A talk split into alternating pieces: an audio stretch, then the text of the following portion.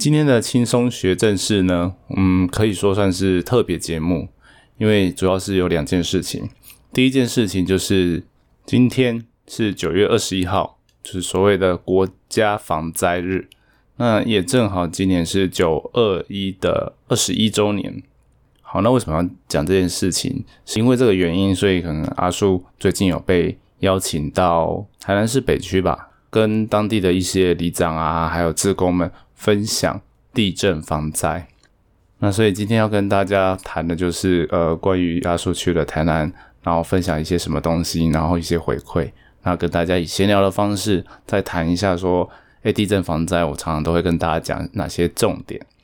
呃，这次比较印象深刻的挑战就是，第一个是我被邀请的原因，那就是因为在去嗯是去年吗？好，去年好像要写一首。呃，最重要的正式，本来想要当我们正式的主题曲，好，那那就给大家来听一下好了。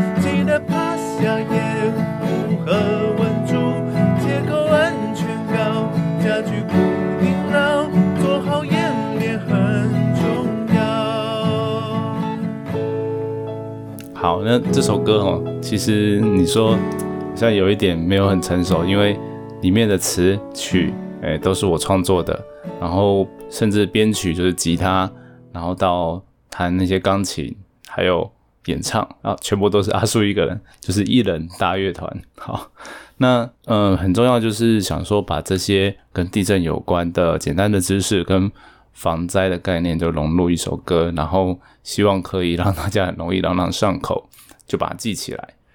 好像就是台南那边的主办单位，他们就会哎发现到说，哎，既然有人用唱歌的方式来教地震，那感觉教防灾这样子还蛮有趣的，那就请我去讲。但是呢，他可能忽略到一点，就是你知道台南那边，然后他的对象都是李明跟就是退休以后的职工们。然后他们的年纪呢，跟他们习惯的语言呢，都是台语。那很抱歉，阿树讲的都是国语。虽然说讲台语是没有到那么难，但是你要说要讲的很认凳哦，公阿就后谁哦，还是很难。平常我们在在接触的环境就没有在讲台语，然后所以突然要讲台，而且要讲地震的知识，哦，光是规模两个字我都不知道怎么讲，就蛮难的。所以到最后。嗯，就只能把一些关键字的大概意思，然后很重要的跟大家讲一下。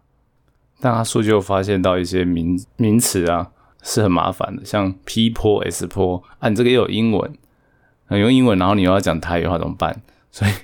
这样讲起来就会有点不伦不类，就是 P 坡找他进啊，S 坡找他班，嘿，在讲这种概念的时候就会觉得很好笑。然后最后好像我们在问一些那个有奖真大的时候，就有听众就说：“哎，你直接讲国语好了，你不要讲台语。” 对，大概就是这样的概念。所以这语言的部分就只能说在练习啊。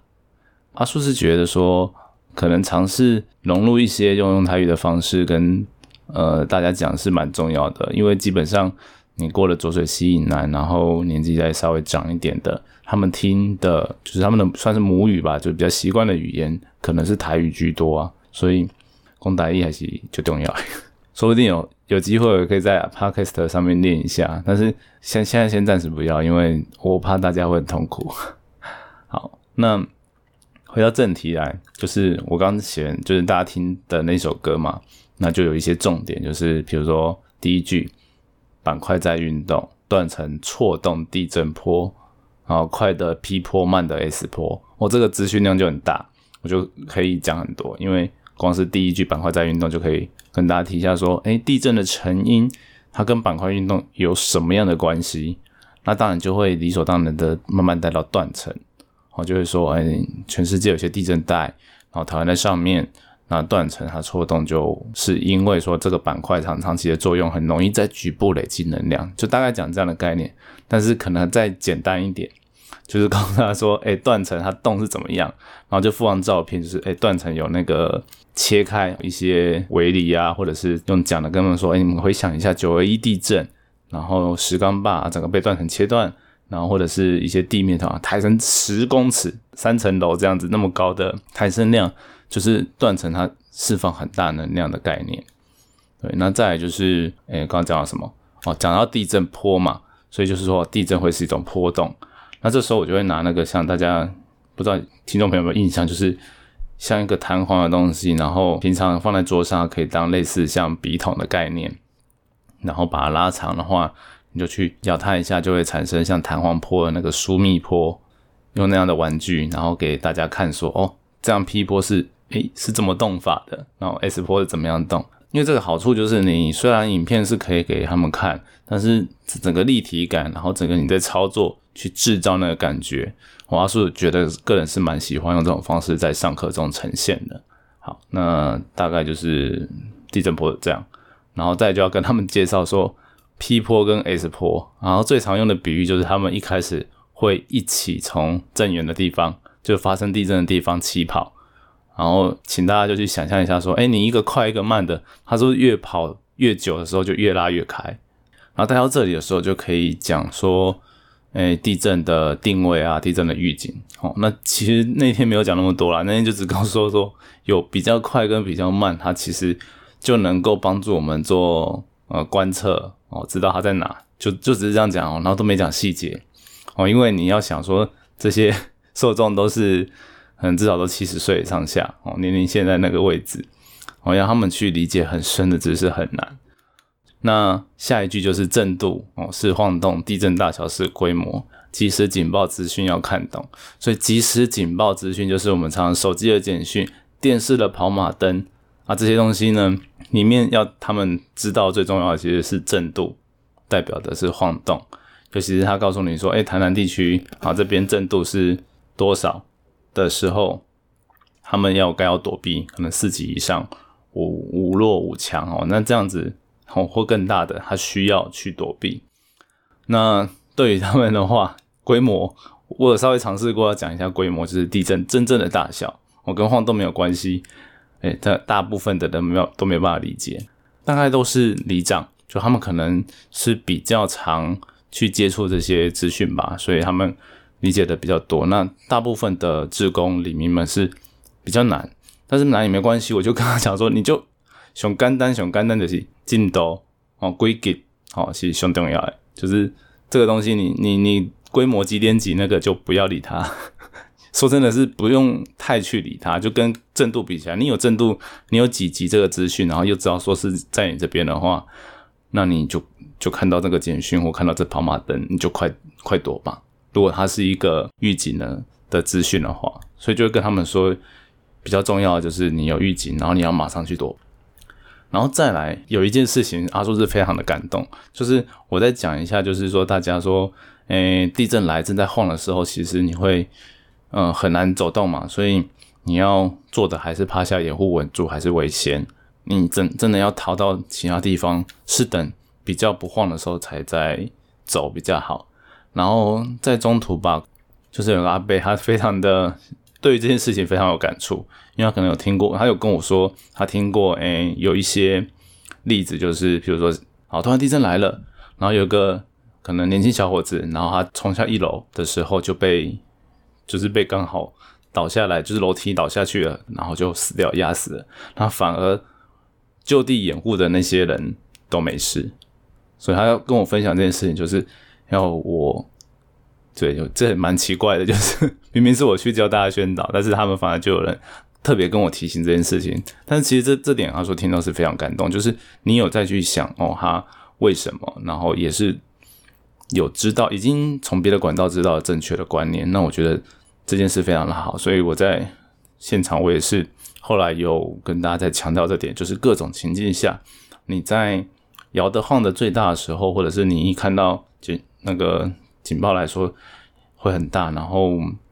你可能没什么准备时间，的时候，你就不用再去做其他的，因为你根本来不及嘛。所以你就扒下掩护，稳住这件事情就很重要。而且你光是做这件事情就蛮花时间，就要花几秒钟。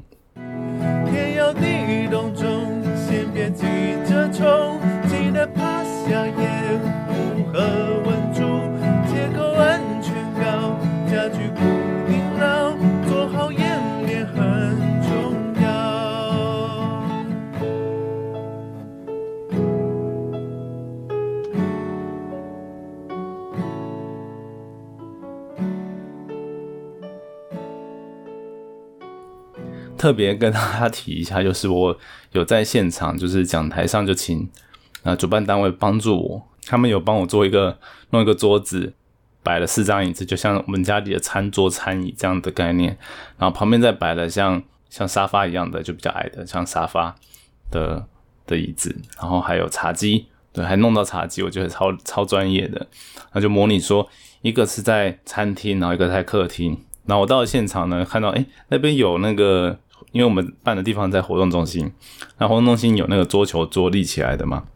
那就把桌球桌立起来的那那个东西，就把它放在刚刚讲的呃餐桌区跟茶几区中间，把它当做是一个墙壁哦，然后留个缝，说哎这个边有个门哦，大家一个人可以通过的空间，就说哎这边是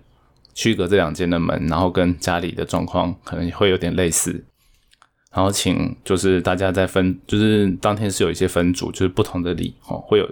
各自分组。然后请每个里就推派人上来，其实应该是希望更多人玩到是要多一点，但是他们就害羞嘛，那就只好好吧，就至少两个，因为至少你一间摆一个人，好就这样子。然后那时候啊，阿叔有设计一个两个桥段，第一个就是我直接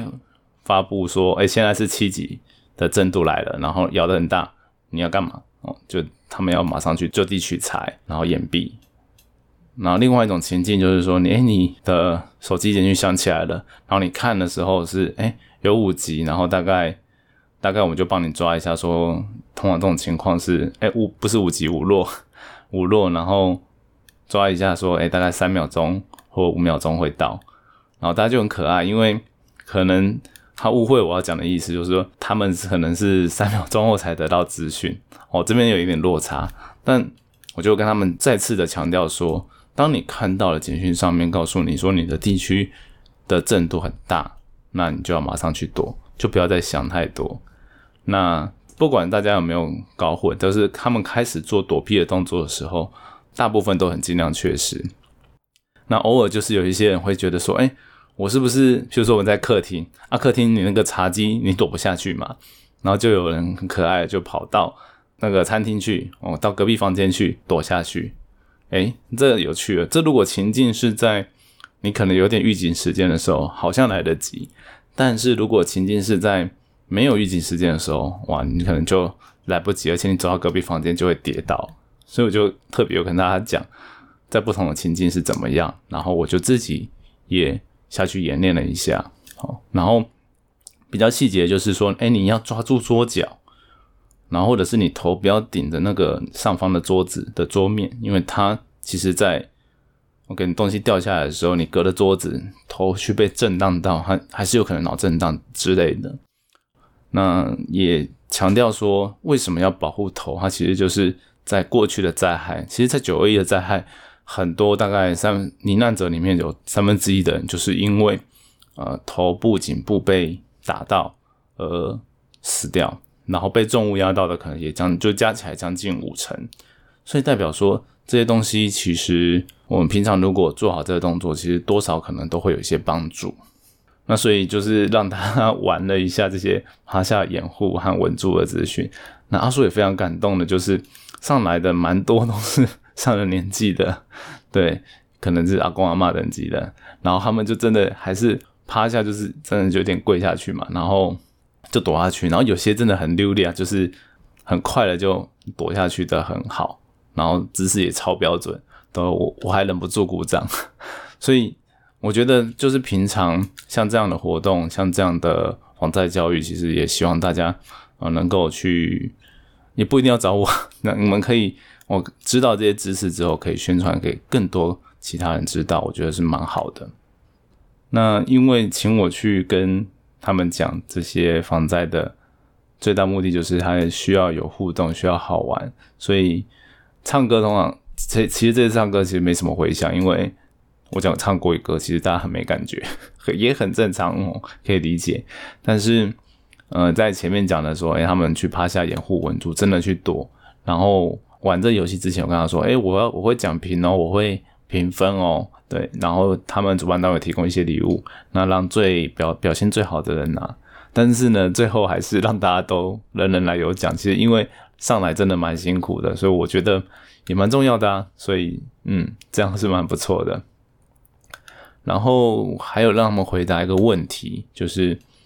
嗯，请他们稍微简单讨论一下，说：哎，地震发生的时候。”呃，如果真的越来越大，你站不住了，你年幼的孩子、行动不便的长者，哦，他在隔壁的房间。其实我们在前几集的 podcast 也跟大家提过了，就是你真的来不及去救他。那如果你平常有把小朋友的房间哦给布置的够嗯足够防震，就是你没有东西会掉下来砸到他，然后你的婴儿车是不会滚来滚去的哦，那你就似乎不用急得过去。嗯，那当然有些说，哎，我还是要过去抱。那过去抱没关系，当然是还是尽可能以保护自己为主。然后在抱住他们在趴下掩护的时候，除了你要护住他，不要让他撞到地板，然后在你的胸怀里面之外呢，你也要护住自己的头、颈部，适当的掩护。这我觉得也是非常重要。所以就跟大家提醒这一点，就是你要做的时候，其实这种事情没有一定百分之百。怎么样是对？但是就是你选择好跟不好，跟你的大观念有没有在你的心里面？对，然后也借此去举例说，你在不同的地方有不同的防灾方式。然后譬如说，在电梯来的，呃，坐电梯的时候遇到大地震，就全部给按下去。对，那那时候阿叔也讲到一个梗让大家笑，就是大家如果有好好做趴下掩护跟稳住的时候，那你按几键按钮。照理说，电梯里面那对面那个听紧急按钮在讲什么的人，他也去趴下掩护跟稳住了。你怎么可能有时间去联络得到他？所以你最容易的方式还是自救，就是你赶快按到临近的楼层，那你就乱按也没关系，按到门开为止，你就出去啊。为什么要出去？万一你停电，就是你暂时的那种停电，也有可能让电梯就停住，然后就被困在里面。那你既然可以出来。到比较自由的地方，那你为什么不要？所以在地震的时候，其实电梯就有类似这样的处置，这可能大家比较常少不少会听到，所以就特别会讲。那接下来还有个游戏，就是我觉得超万用的，就是你拿那种九宫格让大家连连看哇，宾果的游戏其实是百搭，就是你在什么时候都可以用的。那个像是这一次，我就把它套用在。防灾避难包，就请他们写九样你觉得最重要的物品，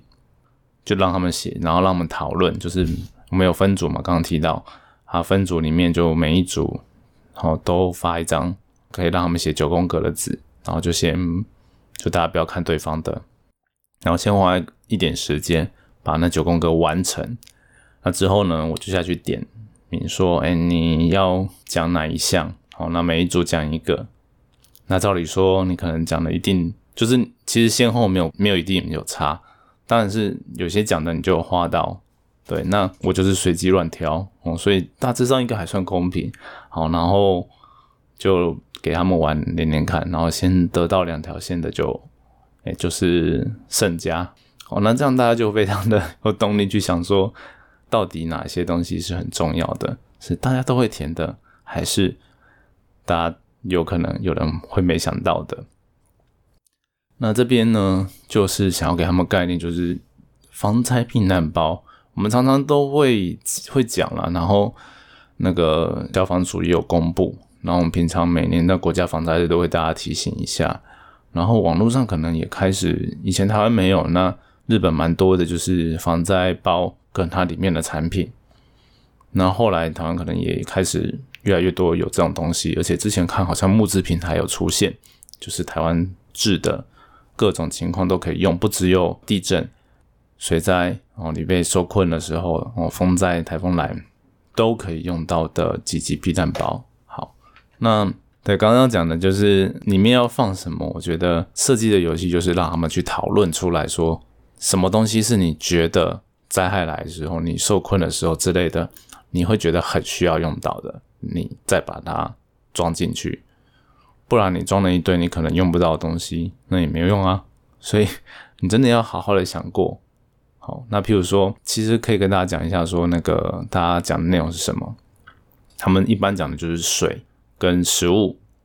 然后跟药品，然后跟会有人讲钱，就是少量的现金之类的哦，然后还有那个手电筒哦，大概就是这几样是很常见的。还有还有其他的吗？我想看，还有电池或收音机啊，这些东西其实就是蛮常看到的。那因为你只有九样的空间，所以我就故意让他们想这九个哪个哪九个最重要。然后有两个其实就是阿树有特别有想到，但是他们大概里面八组的听众里面就只有两一组好有 match 到，那就是口罩跟湿纸巾。哦，那可以跟大家分享为什么要选这两个。口罩的原因其实就是你，你想很简单，现在台湾就是现在全球全世界的疫情那么严重，好，那你不管有没有疫情，因为你很难很难知道地震什么时候发生嘛。那以现在像这样疫情的情况，你可能呃现在产量比较足了，那前一阵子产量非常有限的时候，你的紧急避难包的口罩你也可以拿出来用啊。疫情它也是一种一些类似灾害的概念，对，那口罩其实。它体积小，然后而且它也可以放长时间，然后它在你说地震的时候不会用到吗？其实也有可能会用到，就是你如果真的不幸要去收容所哦，或风灾的时候也会，就是收容所的时候，那里面可能有些人感冒，哎，你需要这个东西，然后或者是哦你在那个有些人是有鼻子过敏情况的，哎，这口罩其实可以让他远离那个过敏源哦，因为你有时候你在避难的时候，你没办法很好选择。你的地点，哎，这时候就非常需要。那卫生纸、湿纸巾这一类的东西，就是你的卫生习惯嘛。我们现在就是都会 宣导大家勤洗手，是因为疫情的关系。但平常哦，不一定有那个新冠病毒哦，在过去有肠病毒，也有一些感冒哦，这些东西其实无所不在。那你在地震或风灾过后，万一有什么停电，也有可能会停水。那停水，你没有水可以洗手，那卫生纸、湿纸巾就是一个很好的用途，不管是洗手或洗澡。好，所以其实，在防灾避难包也是我们在呃宣导时候一个非常重要的重点。然后在整个演讲的最后，阿树就跟他们提到说，这个老屋渐渐，就是也也不止老屋渐渐啦，就是你的。住的地方要怎么样住的安心？因为像以他们年纪来说，其实很多时间都会在家里哦，跟社区之间这样而已。所以住的部分，我觉得就非常重要。然后也给他们一些概念，就是从最基本的就是住家的建筑物啊，从外观开始，就是你外观越单纯的建筑物，其实它对于地震的抗震能力，先不管它的工法或怎么样，它。基本上它形状越单纯的就越好哦。那我举个反面的例子，就是像么字形、T 字形的那种大楼，我就也不能说它一定会倒，但是就要想说它必须要盖得更坚固、更结实，它才有办法去抵抗大的地震。另外还有个例子就是围观大楼，那他们当地人就会非常熟悉。那围观大楼就是有点类似么字形的结构。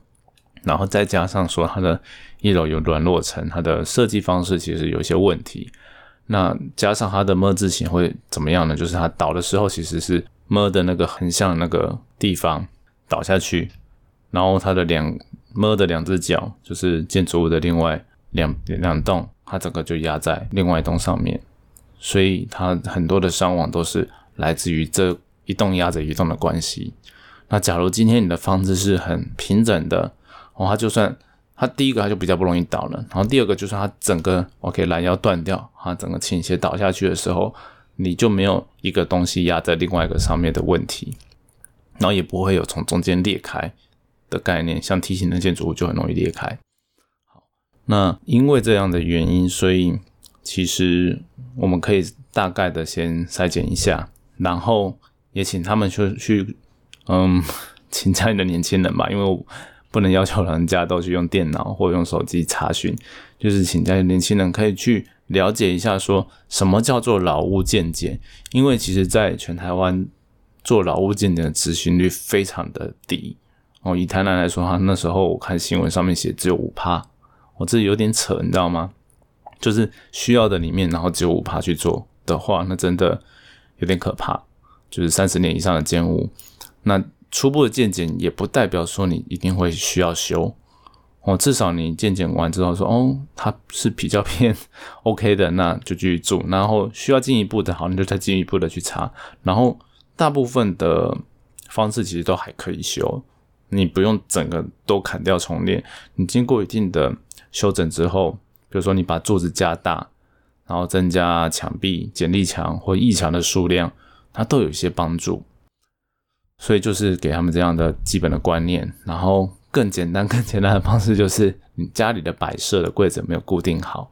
跟你摆的地方，如果万一那个柜子倒掉，你会不会被压到？你比如说，在你睡觉床旁边不可以有，在你的沙发旁边不可以有，在你的门的附近，你不可以有那种柜子一倒下来会让你出不去，这些都可以在事先做好预防。